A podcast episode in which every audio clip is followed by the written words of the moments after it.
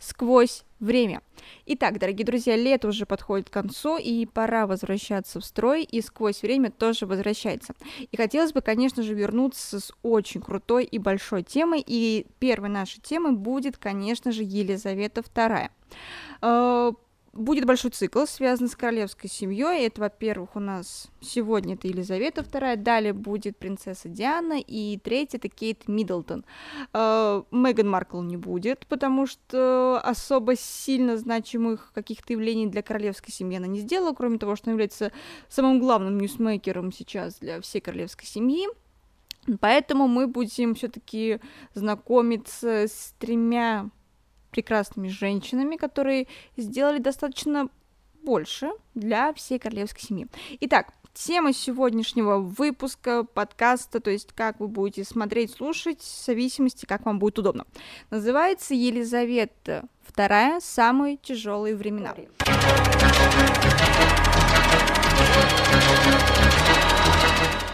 Итак, э, хочу напомнить, кто такая Елизавета II. Это царствующая королева Великобритании и королев Содружества из Винзорской династии, верховный главнокомандующий вооруженными силами Великобритании, верховный глава церкви Англии, глава Содружеств наций. Э, титул Ее Величества в Соединенном Королевстве звучит так, смотрите, э, Ее Величество Елизавета II, Божьей милостью королева Соединенного Королевства Великобритании и Северной Ирландии и иных своих царств и владений, глава Содружества, защитница веры, достаточно очень объемный. Там еще есть дальше, дальше, дальше, дальше, касаемо всех содружеств, которые входят.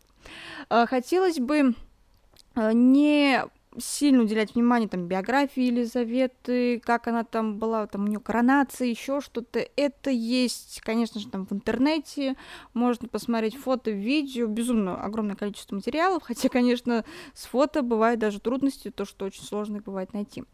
Но есть период жизни в королевской семье, который считается самым тяжелым. И, кстати, э, этот период тяжелых таких вот времен для королевской семьи сильно запечатлен у нас в сериале Корона. Если вы его не смотрели, то, пожалуйста, посмотрите, он вам понравится.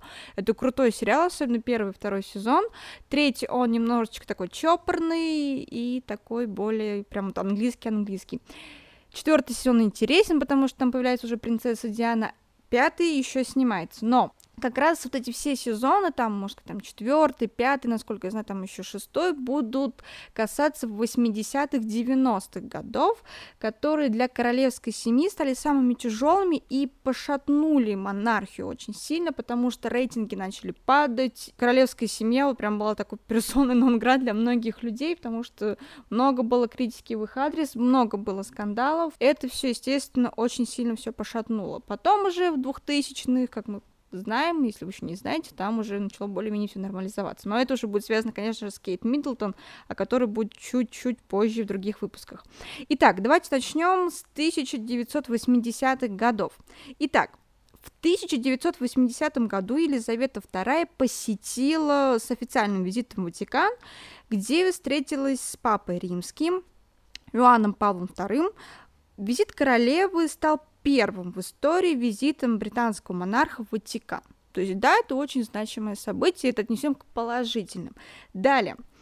В конце 1970-х, начало 1980-х годов на королевскую семью был совершен ряд покушений. В частности, 27 августа 1979 года произошло убийство террористами Временной Ирландской республиканской армии дяди принца Филиппа, если что, Филипп это муж королевы, который умер э, вот в апреле этого года. А, влиятельный, то есть его дядя это влиятельный государственный деятель и военачальник, его зовут лорд Луис Маунтбеттен. А, кстати, Маунтбеттен тоже мелькает в сериале Корона и в четвертом, да, вроде бы в четвертом сезоне, сейчас мне память не изменяет, или в третьем, я уже сейчас не помню, нет, вроде да, в четвертом сезоне у нас как раз и, да, показывается убийство лорда Маунтбеттена, да, так что можете посмотреть, это очень интересно, сама картинка, как, то есть вся вот королевская семья это переживала. Итак, э, давайте уделим больше внимания Маунтбеттену, и это отнесем к минусу, то есть как это пошатнуло всю королевскую семью. А, Еще раз повторю, что в 1979 году во время отдыха в своем вот летнем доме на северо-западе Ирландии Маунтбеттон отправился на рыбалку. А Вскоре после отплытия из гавани лодка, в которой находился адмирал, и его вот команда взорвалась. Причиной тому стало заложенное накануне ночью вот этим вот, этой ирландской республиканской армии, вот это военизированное формирование, оно, почему оно выступало против? Потому что оно все-таки было за независимость Северной Ирландии, и поэтому, естественно, так вот был совершен теракт. В лодке была заложена бомба, а Маунтбеттену во время взрыва оторвало ноги, и проплывающие мимо рыбаки вытащили его из воды, но он скончался прежде, чем был доставлен на берег, да. А, Если у вас возникнет вопрос, а почему это Ирландия, там так вот убивают этого лорда, какого-то там Маунтбеттена? Ирландия очень достаточно имела конфликтные отношения вот, к правящей вот этой всей верхушке. Если вдруг будет потом это интересная тема, я отдельно сделаю выпуск про Ирландию, Англию и всю вот эту взаимосвязь. Итак, почему вот я выделила очень сильно лорда Маунтбеттена? Так, Объясняю. При участии Маунтбеттена будущая королева Елизавета II познакомилась с его племянником Филиппом Греческим. То есть лорд Маунтбеттен настоял также на том, чтобы Филипп остался в Великобритании, продолжил службу во флоте, и перед заключением брака э, Филипп, в том числе и в знак благодарности дяде, принял фамилию по матери Маунтбеттен, то есть Маунтбеттен Виндзор. Э, И это стало такой личной фамилией потомков Елизаветы и Филиппа. И при этом название самой династии все-таки осталось Виндзор, и все они дальше все идут в Виндзоры. А затем граф э, Бирманский оказал большое, тоже очень сильное это- это личное влияние на своего внучатого племянника, принца Чарльза. И опять же вернусь к сериалу «Корона». В сериале тоже показано взаимоотношения лорда Маунтбеттена и Чарльза, как у них все идет, но там идет очень сильный акцент на взаимоотношении вот Чарльза и Камилы, что это вот все он рассказывает своему там вот, вот Маунтбеттену, как у него там все эти перипетии происходят. Еще раз говорю, посмотреть сериал будет полезно. То есть стремился, чтобы вот э, лорд Маунтбеттен, он стремился, чтобы Чарльз не вырос таким вот прожигателем жизни, подобно там Эдуарду VIII, так?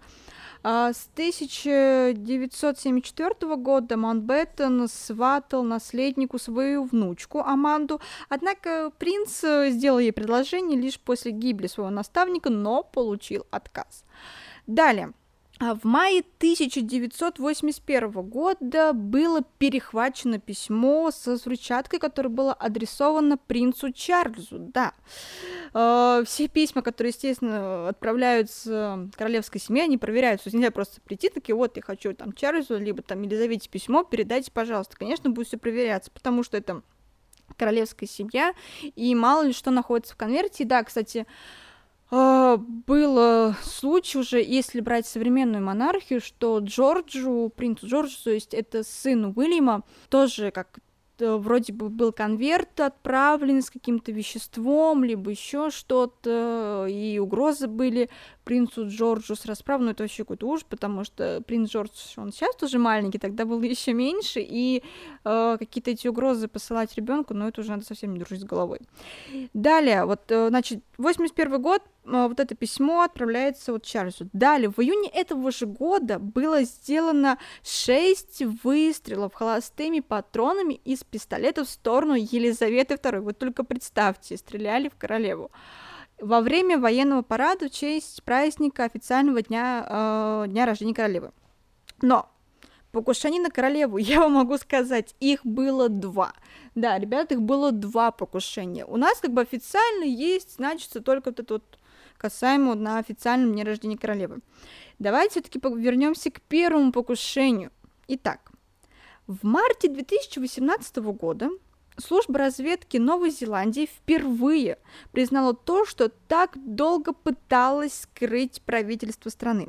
В 1981 году Ее Величество Елизавета II и герцог Эдинбургский Филипп, ее муж, находились с официальным визитом в городе Данидин, и на королеву было совершено покушение. Стрелявшим оказался 17-летний подросток Кристофер Льюис. И оказывается, что правительство Новой Зеландии изначально знало об этом инциденте. В документах разведки, которые до недавнего, естественно, времени были засекречены, упоминается о том, как в октябре 1981 года местный подросток притаился в одном из зданий, там окна которого находился, которые выходили на парад Ее Величества, и выстрелил в королеву. Э, Кристофер не попал, а звук, который, то есть, услышала вся эта толпа, был спис на какую-то там упавшую неподалеку вывеску. Полиция, однако, выследила преступника, и сейчас уже его нет в живых. Э, в 1997 году находясь в тюрьме, он покончил жизнь самоубийством. Далее, касаемо этого второго покушения, то есть первое, ребят, касаемо Новой Зеландии, оно было для всех вот так вот скрыто. Ну вот только вот недавно, вот, 2018 ну, год, прям недавно даже, можно сказать, вот появились, появилась такая информация. Почему умалчивалось, неизвестно, да.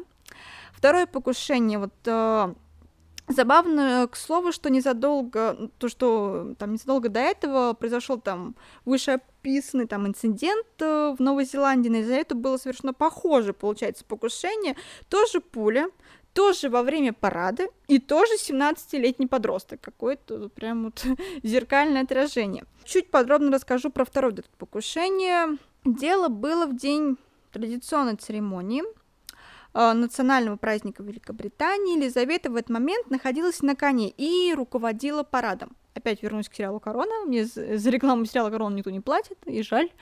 Там тоже в начале четвертого сезона даже в трейлерах показывалось, где королева на параде на лошади, да, это, может быть, кстати, была такая ссылка вот как раз к этому моменту, да. Итак, Елизавета руководила парадом, вдруг какой-то неизвестный в толпе пару раз выстрелил в сторону королевы, чем, разумеется, напугал ее величество, но, что еще важнее, напугал ее коня, и который тут же попытался сбросить наездницу. К счастью, Елизавете удалось усмирить животное, а стрелка тут же там сразу задержали.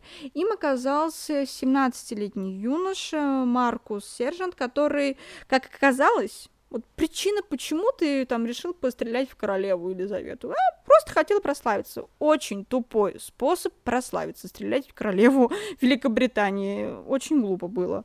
Сейчас его судьба, ну, неизвестна. Елизавета, однако, вот смотрите, многим бы это не помешало вот так вот себя всегда успокаивать. Она, успокоив коня и себя, продолжила парад и торжественно вернулась в Букингемский дворец. Так, перейдем все-таки более, ну, это тоже относится у нас к негативным последствиям таким. Перейдем к более позитивным событиям жизни королевы, если их можно так назвать, да.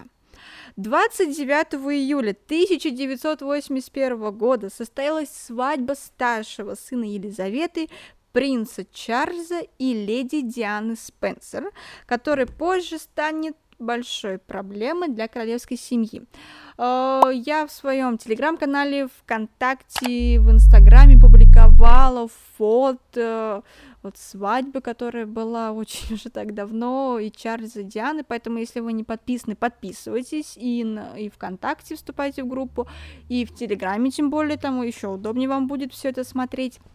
Итак, вернемся все-таки к данной свадьбе. Жених э, – наследник британского престола и стран Содружества. Невеста происходила из древнего аристократического рода Спенсеров.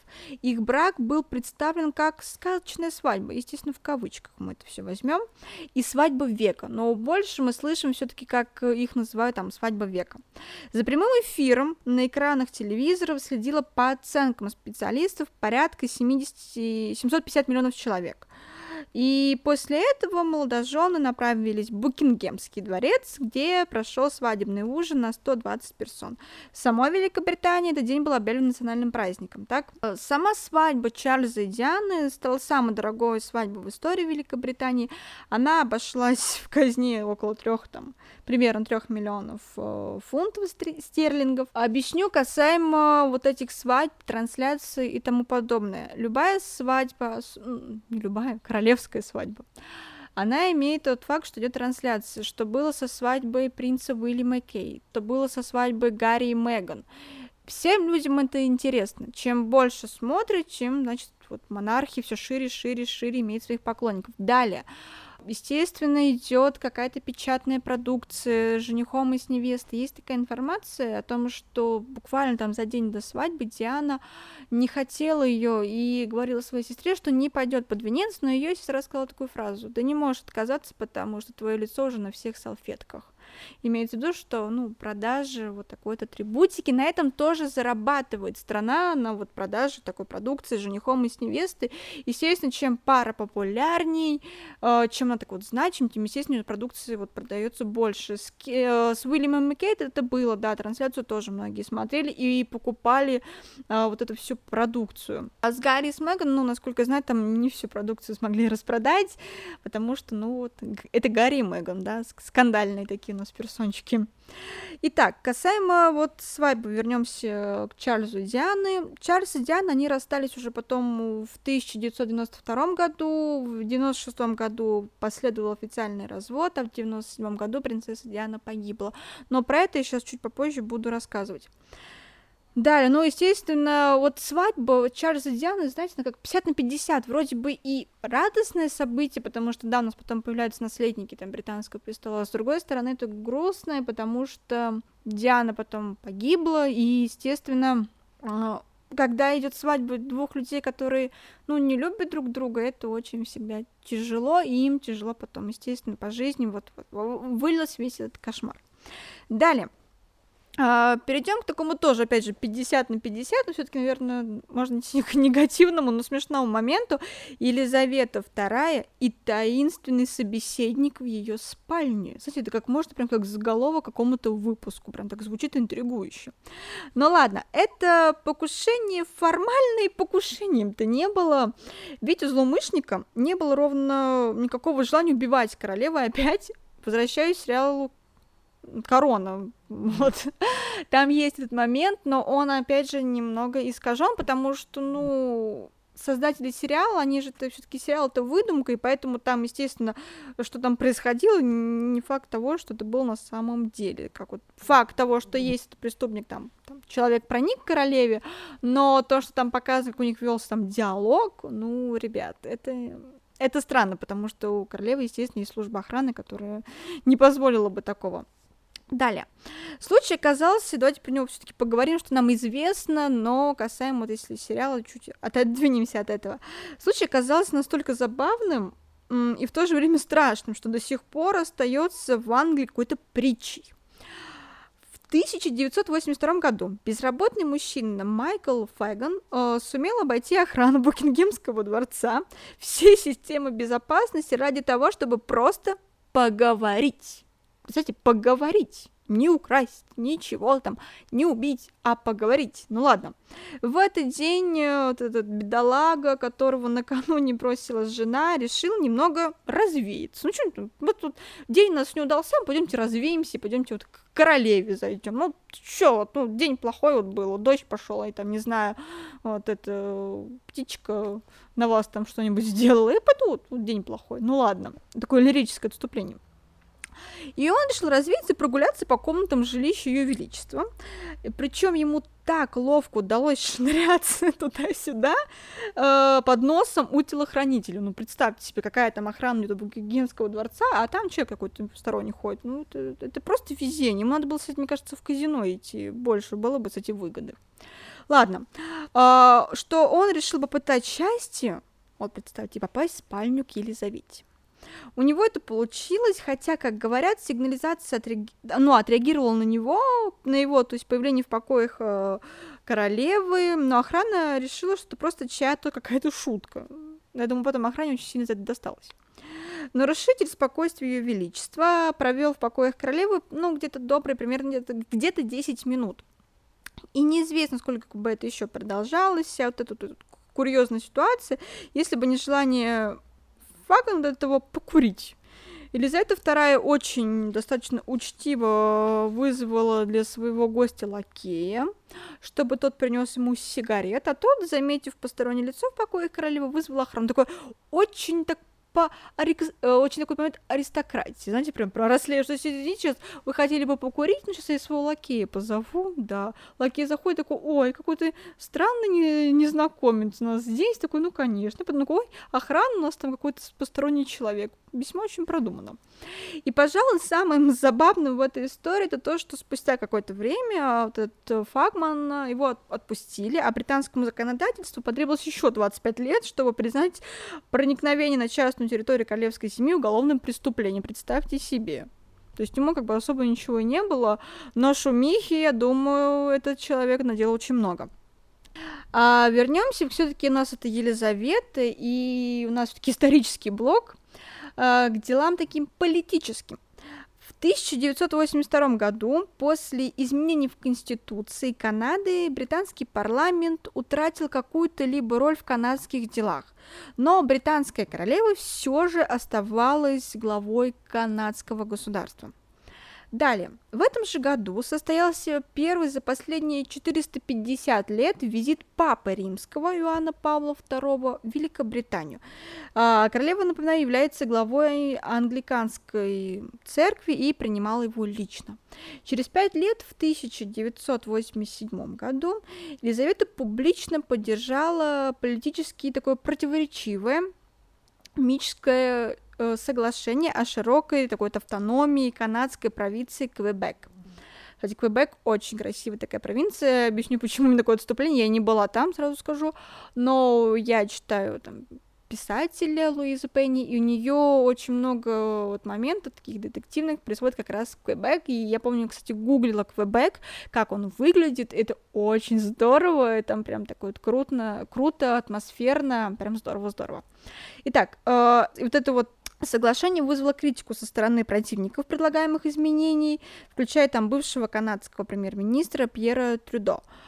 В результате соглашение так и не было принято.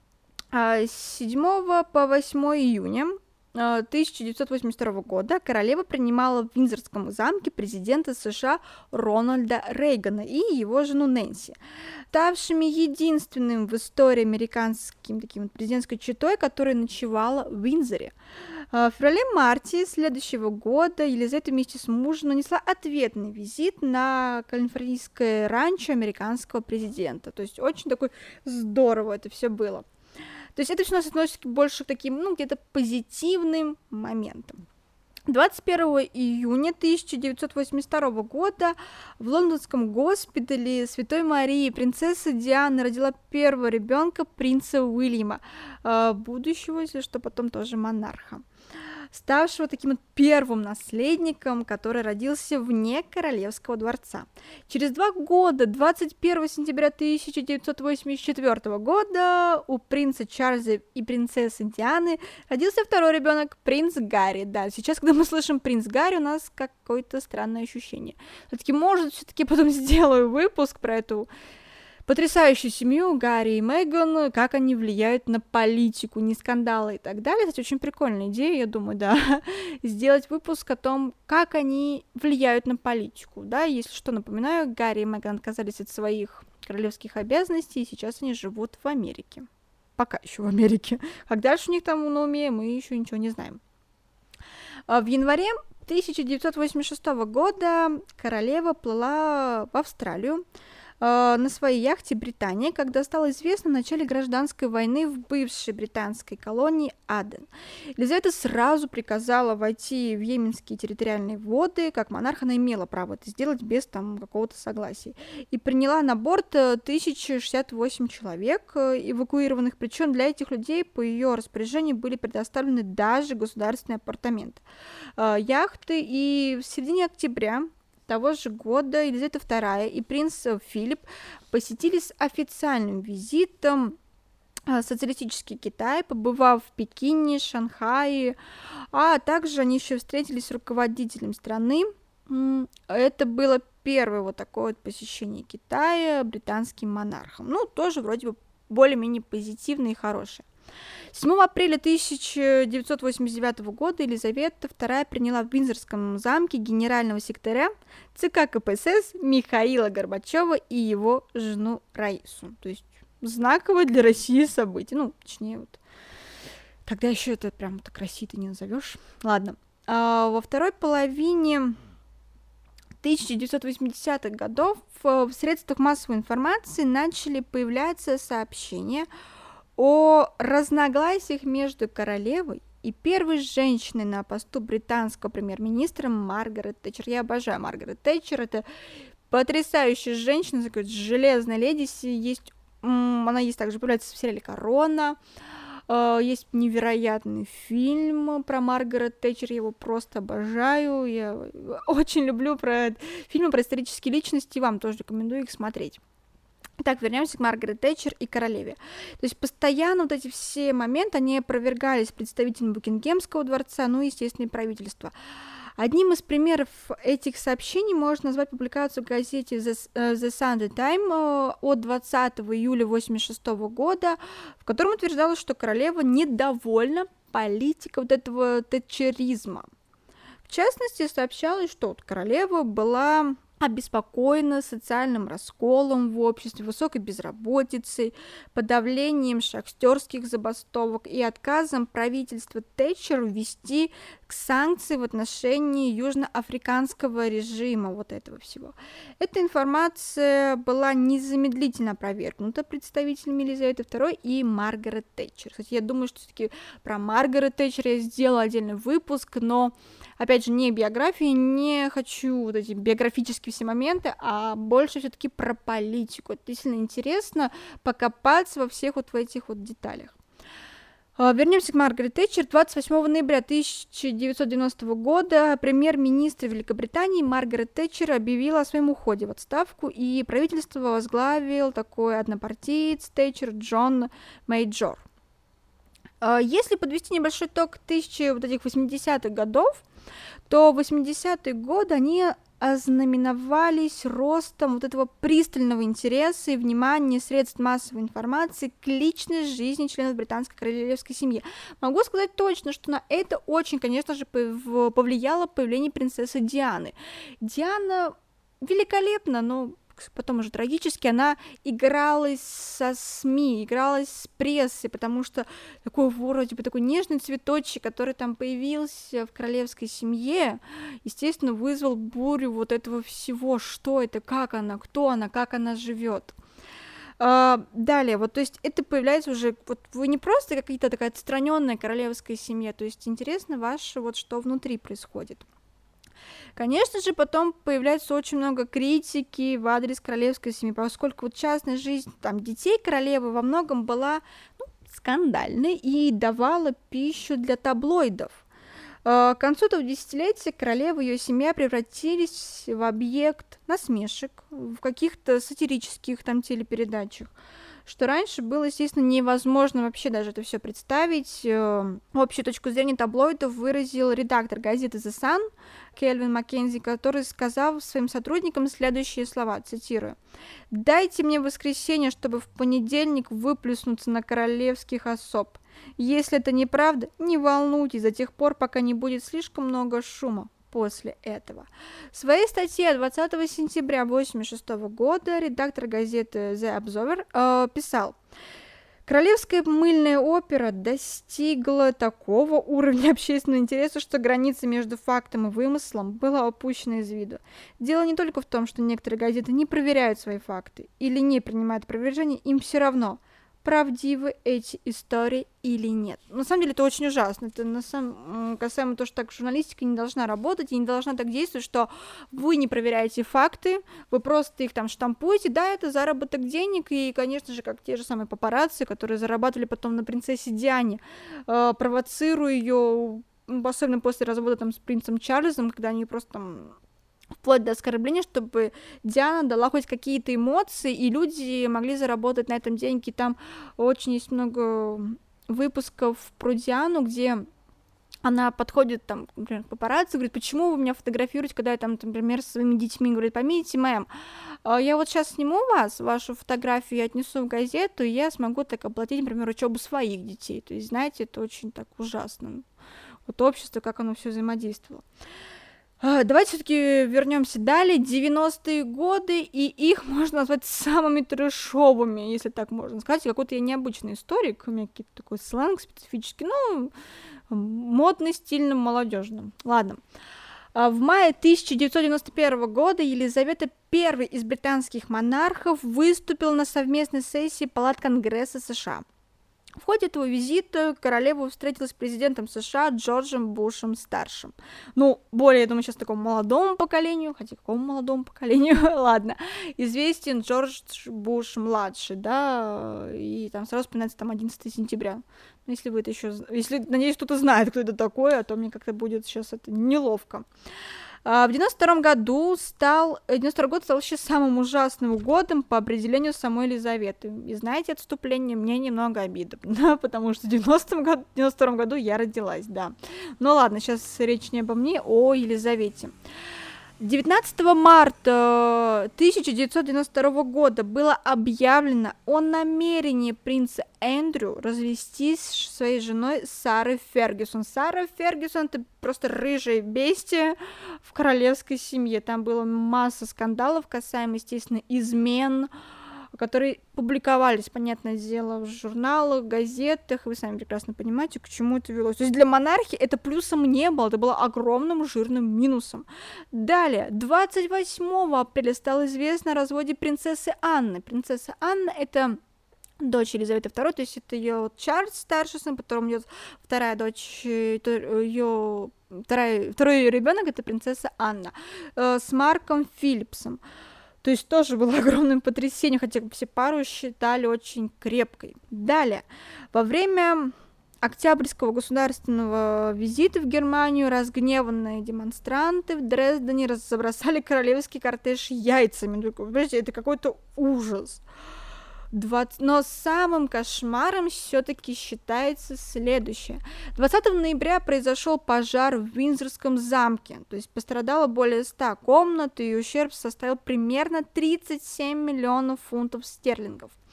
Давайте здесь больше остановимся про данный факт. Огонь смогли усмирить только спустя примерно 15 часов, в результате ужасной стихии Винзорскому замку нанесен был колоссальный ущерб. Предположительно, причиной пожара стало то, что от одного из прожекторов во время этих реставрационных работ загорелась э, портьера, и огонь очень быстро распространился. Полностью выгорели э, 9 залов, серьезно было повреждено более, то есть, как говорил, уже 100 помещений. И ущерб замку нанес не только огонь, но и вода, которые, естественно, тушили весь этот пожар. Но пожар дело ужасное, но есть еще один момент. Возникает вопрос, кто будет платить за восстановление замка. Так? А, объясню, почему вы скажете вопрос, а что королева не может сама заплатить за свой замок? А объясняю. Поскольку, как и другие государственные здания, он не был застрахован. И для того, чтобы найти деньги, вот эти вот эти средства на реставрацию, а, вот эта реставрационная работа Винзора, было принято следующее решение – открыть для туристов Букингемский дворец, чтобы все вырученные туристов средства за билеты пошли на восстановление и ремонт замка. Восстановительные работы велись на протяжении пяти лет, но за это время была восстановлена лишь там половина пострадавших комнат, некоторым вернули прежний вид, другие приобрели новый какой-то облик, хоть и в соответствии с общим стилем. Но это на самом деле было очень ужасно для королевы, и на фотографиях вы, естественно, можете увидеть реакцию Елизаветы на это. Следующим потрясением стал факт. 9 декабря премьер-министр Джон Мейджор объявил в Палате общин о раздельном проживании, то есть дружеском расставании принца Чарльза и принцессы Дианы. Хочу на этом чуть больше остановиться. Когда разлад в паре стал явным, королева Елизавета II и принц Филипп попытались исправить ситуацию, и последний, то есть принц Филипп даже писал принцессе Диане несколько писем, в которых признавался, что вряд ли может считаться консультантом по вопросу брака, но хотел бы помочь сыну и невестке остаться вместе. Есть письма, где Диана называет Филиппа папа, и это очень было мило, то есть все-таки между Дианой и Филиппом была вот эта тесная связь, потому что им было, ну, где-то, может быть, была поддержка, что вот, как бы вот в паре там принца Филиппа и Елизаветы, все-таки Елизавета на первом месте, дальше вот Филипп где-то должен быть позади. Чарльз и Диана то же самое, то есть Чарльз впереди, и э, там Диана сзади. Пример современности Уильям и Кейт то же самое, что принц э, Уильям на первом месте, Кейт где-то чуть позади, но она держится прекрасно, я ее безумно сильно обожаю, это просто потрясающая, невероятная женщина. Ладно, вернемся к Чарльзу Диане. Все было очень тщетно, и в декабре 92 года, например, вот министр Джон Майджора публично объявил о мирном расставании пары, зачитав официальное заявление королевской семьи. Однако и после этого принцесса Диана она продолжала выполнять королевские обязанности, хотя и не жила с наследником престола. Для британской монархии семейные проблемы наследника трона стали настоящим кризисом, и королева считала, что монарх должен подавать пример во всем, включая даже вот свое поведение в браке. Взаимные измены принца Чарльза и принцессы Дианы были ударом для института королевской власти. В 90 1995 году сенсационное интервью принцессы Дианы журналисту BBC Мартину Баширу стало еще одной ступенькой вниз для британской монархии. Я видела это, ну, я смотрела это интервью уже, будучи взрослым человеком. Это тяжелое интервью. Диана там рассказывала о многих моментах и о булимии, и о том, что в браке их было трое, она, Чарльз и Камила, и сейчас в современности Уильям и Гарри, особенно Уильям, естественно, хотели разобраться в этой ситуации касаемо данного интервью, почему их мама там его дала, и выяснилось, что журналисты использовали достаточно хитрые методы, показывали фальшивые документы о том, что как будто бы за Дианой следили, там сливали какие-то ее переписки, оказалось, что все это была подстава, естественно, там сейчас же в современности приносились обвинения касаемо, что вот так все это вылилось, и что вот принцесса Диана во все всеуслышание говорила об этом. Итак, а, в этой откровенной беседе, то есть леди Ди, она рассказала, вот, как вам повторюсь, о борьбе там с булимией, внимании прессы, о браке с принцем Чарльзом, вот это вот, как она сказала эту фразу, в нашем браке было слишком тесно. И этот намек был, естественно, вот эта неугасающая любовь Чарльза и Камилы, в котором в будущем все-таки стали мужем и женой. Также на королеву а, была распространена обязанность по выплате подоходного налога, то есть с апреля 93 года, и заметно сократилось финансирование королевского двора произошло открытие Букингемского дворца для экскурсии и сокращение этого цивильного листа. Год закончился судебным разбирательством, поскольку королева подала в суд на таблоид The Sun за нарушение авторских прав, когда издание публиковало текст ежегодного рождественского обращения королевы за два дня до этого, до всей этой трансляции.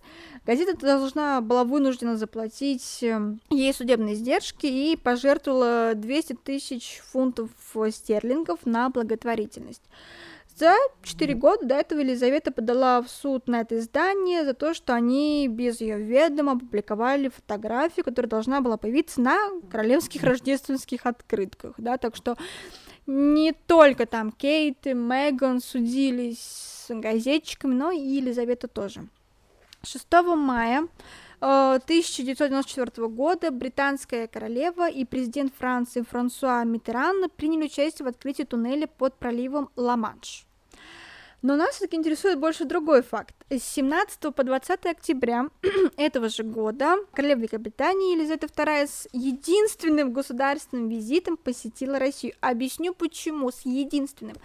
Елизавета II не посещал СССР, потому что считала вот эту власть, которая находится виноватыми в убийстве королевской семьи, то есть царствующей особо это Николая II, потому что они приходят делить друг другу родней.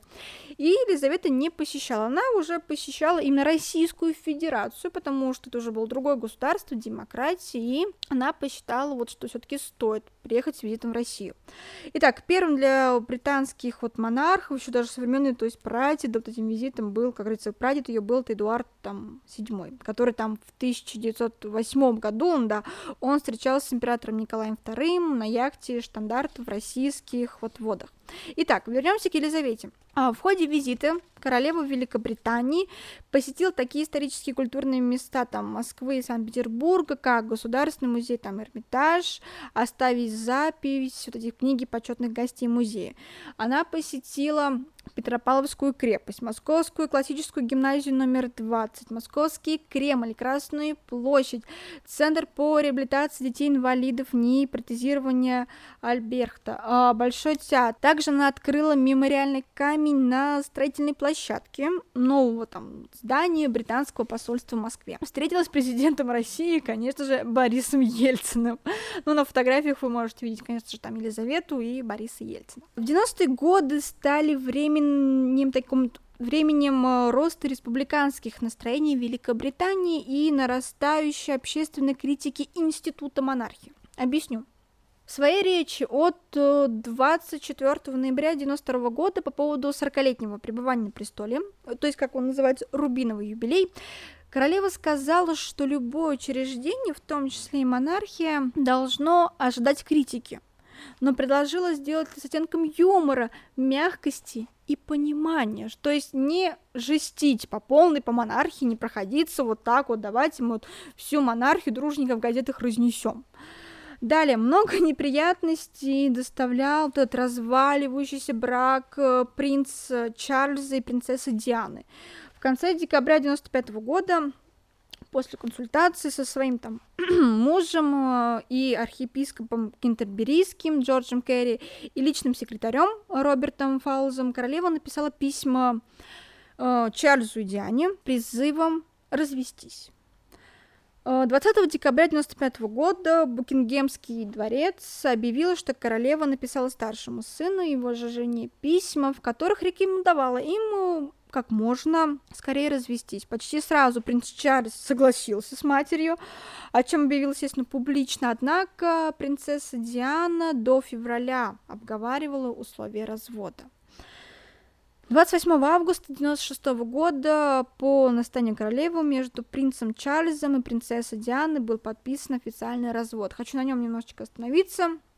Несмотря на долгие переговоры, он все-таки оказался унизительным для принцессы Дианы. Объясню почему. Если королева хотела оставить за экс-невесткой титул, то принц Чарльз был категорически против. Таким образом, на публике принцессе Диане пришлось бы приседать в реверансе, вот что следует по протоколу, э, перед э, теми членами королевской семьи, которыми именовались королевским, королевскими высочествами, включая ее собственных детей, то есть реверанс ее же там ребенку. По слухам, Опять же, все это по слухам, 14-летний принц Уильям пообещал матери вернуть ее титул после того, как он станет королем. Вот. Напоминаю, что за Елизаветой ну, по престолу наследует следует Чарльза, после Чарльза принц Уильям.Итак, но э, самым трагичным все-таки стал следующий этап. Это через год, примерно, через год, 31 августа 98 о, 97 года, извиняюсь, э, Диана трагически погибла в автокатастрофе в Париже. Э, это было ужасное событие, поэтому я не стала вставлять никаких фотографий, особенно видео, с места катастрофы, где разбилась принцесса Диана, потому что, ну, это даже просто, когда ты ищешь эти фотографии, это тяжело смотреть, и тем более на показ, ну, не, я не могу это делать, потому что, ну, это очень тяжело эти кадры смотреть, а, поэтому увидеть сейчас немножечко другие фотографии. А, событие стало потрясением не только для королевской семьи, но и для миллионов обычных британцев, да не только для британцев, и для всего мира, да за сдержанность и отсутствие какой-либо реакции на гибель бывшей невестки в адрес королевы сразу посыпались критические замечания которые стали самыми массовыми за все ее правление королевы. Если хотите чуть подробно об этом узнать, есть потрясающий фильм на ютюбе Диана, вроде называется «Семь дней после», где рассказывается о тех событиях, которые происходили вот после гибели принцессы, как это все вот формировалось, как должны были проходить похороны, как вела себя королева. Я, кстати, тоже хочу вот пересмотреть, и поэтому я вам советую, потом, если что, вы можете, я скину в Телеграм ссылку вот это на данное видео, поэтому подписывайтесь на Телеграм, там будет много информации, и вы можете все конечно же, обсуждать. А, тем не менее, популярность Елизаветы вновь восстановилась после ее телевизионного обращения в прямом эфире, которое было посвящено памяти принцессе Дианы. Есть тоже крутой фильм, связанный с этими событиями. Опять же, все в Телеграм, все отправлю, и вы сможете посмотреть и прочувствовать ту ситуацию, которая происходила. Поймите, Елизавета, она не могла просто пойти, выскочить и сказать, что да, мне жаль, там было Диана. Это королева. Она сдержана, и, естественно, она должна была продумать, как донести до своего народа это трагическое событие. Поэтому гибель принцессы Дианы, она, кстати, вот это самое ужасное, что было для всей королевской семьи. Им было тяжело оправиться. И оправиться королевская семья, дорогие мои, могу сказать, только смогла в 2011 году. Почему в 2011? Потому что монархия вышла на новый этап, потому что состоялась свадьба принца Уильяма и Кейт Миддлтон. Поэтому еще раз говорю, я Кейт Миддлтон буду делать отдельный выпуск, потому что она изменила где-то ход монархии. И про принцессу Диану тоже будет отдельный выпуск. 27 ноября 1997 года королева и ее супруг устроили прием в банкетинг-хаус по случаю золотой годовщины своей свадьбы, то есть 50 лет. В своей речи Елизавета назвала Филиппа своей скалой и опорой. Сейчас говорю, и сейчас скоро заплачу, мне кажется, потому что эта вот фраза, вот эта вся ее речь очень часто упоминалась в апреле этого года, когда умер э, принц Филипп, и это было, естественно, большой утратой для вот Елизаветы. 11 декабря этого же года королевская яхта Британия была официально выведена из состава флота и поставлена в порт Лейт, и в дальнейшем стала музеем, причем а, пришедший в 97 году к власти лейбористское правительство Тони Блэра отказалась предоставить королеве новый корабль, хотя обещание заменить судно дал Елизавете еще Джон Мейджор. Но в этом же году появился, кстати, еще официальный сайт Букингемского дворца, который поныне действует. А, в 99 году королева заблокировала законопроект о военных действиях в Ираке, ссылаясь на акт королевского согласия. Этот законопроект э, должен был передать полномочия по руководству военными действиями парламенту, и таким образом затрагивал, естественно, права монарха. Вот такой небольшой выпуск посвящен самым тяжелым временам э, Елизаветы II небольшой ток хочу подвести. 80-90-е годы, еще раз повторюсь, для монархии были где-то кризисными, потому что выплыли наружу личностные моменты, личная жизнь, плюс эти раз, череда разводов, которые, естественно, пошатнули монархию. Э, гибель принцессы Дианы, конечно же, который обвиняли ну, и, и королевскую семью, но это все, я считаю, просто домыслами, просто люди были злые, им надо было кого-то обвинять. Э, это все очень сильно отразилось на королеве, и королева тяжело это пережила, и это самые тяжелые для нее были времена, потому что надо было как-то выходить на новый уровень и показывать, что она все еще королева, и то, что значимые все устои, которые есть, и показывать не только британскому народу, но показать всему миру. Поэтому 2000-е годы стали все-таки более лучшими и где-то реабилитировали всю королевскую семью. Поэтому Следующий выпуск у нас будет посвящен принцессе Диане. И да, там не будет биографии, не будет скандального развода с принцем Чарльзом. Э, выпуск будет посвящен благотворительности принцессе Диане. Точнее, мы с вами попытаемся разобраться, почему принцессу Диану считали королевой сердец. Мы постараемся ответить на этот главный вопрос. Почему она королева сердец? Далее. Выпуски наконец-то возвращаются в нормальное русло. Э, подписывайтесь, там колокольчики, ну, пока колокольчики очень смешно ставить, потому что выпуски вышел, выходят очень редко. Ну ладно, все равно колокольчики ставим, комментарии пишем. Что там еще, ну, правильно там говорить надо еще, ну ладно. Самое главное, подписывайтесь на телеграм-канал, там все ссылки, которые я вам обещала, они все будут. И следим дальше, сквозь время возвращается, мы возвращаемся в обновленном формате. Может быть, конечно, вы дождетесь и все-таки не только услышите, но, может быть, еще увидите меня, но это, это я еще обдумаю. Поэтому спасибо, что дослушали до конца. Отзывы, критику, может быть, хорошие даже, комментарии. Я буду рада принять от вас, поэтому э, низкий поклон всем и делаю реверанс перед вами за то, что смогли дослушать весь этот выпуск. До новых встреч!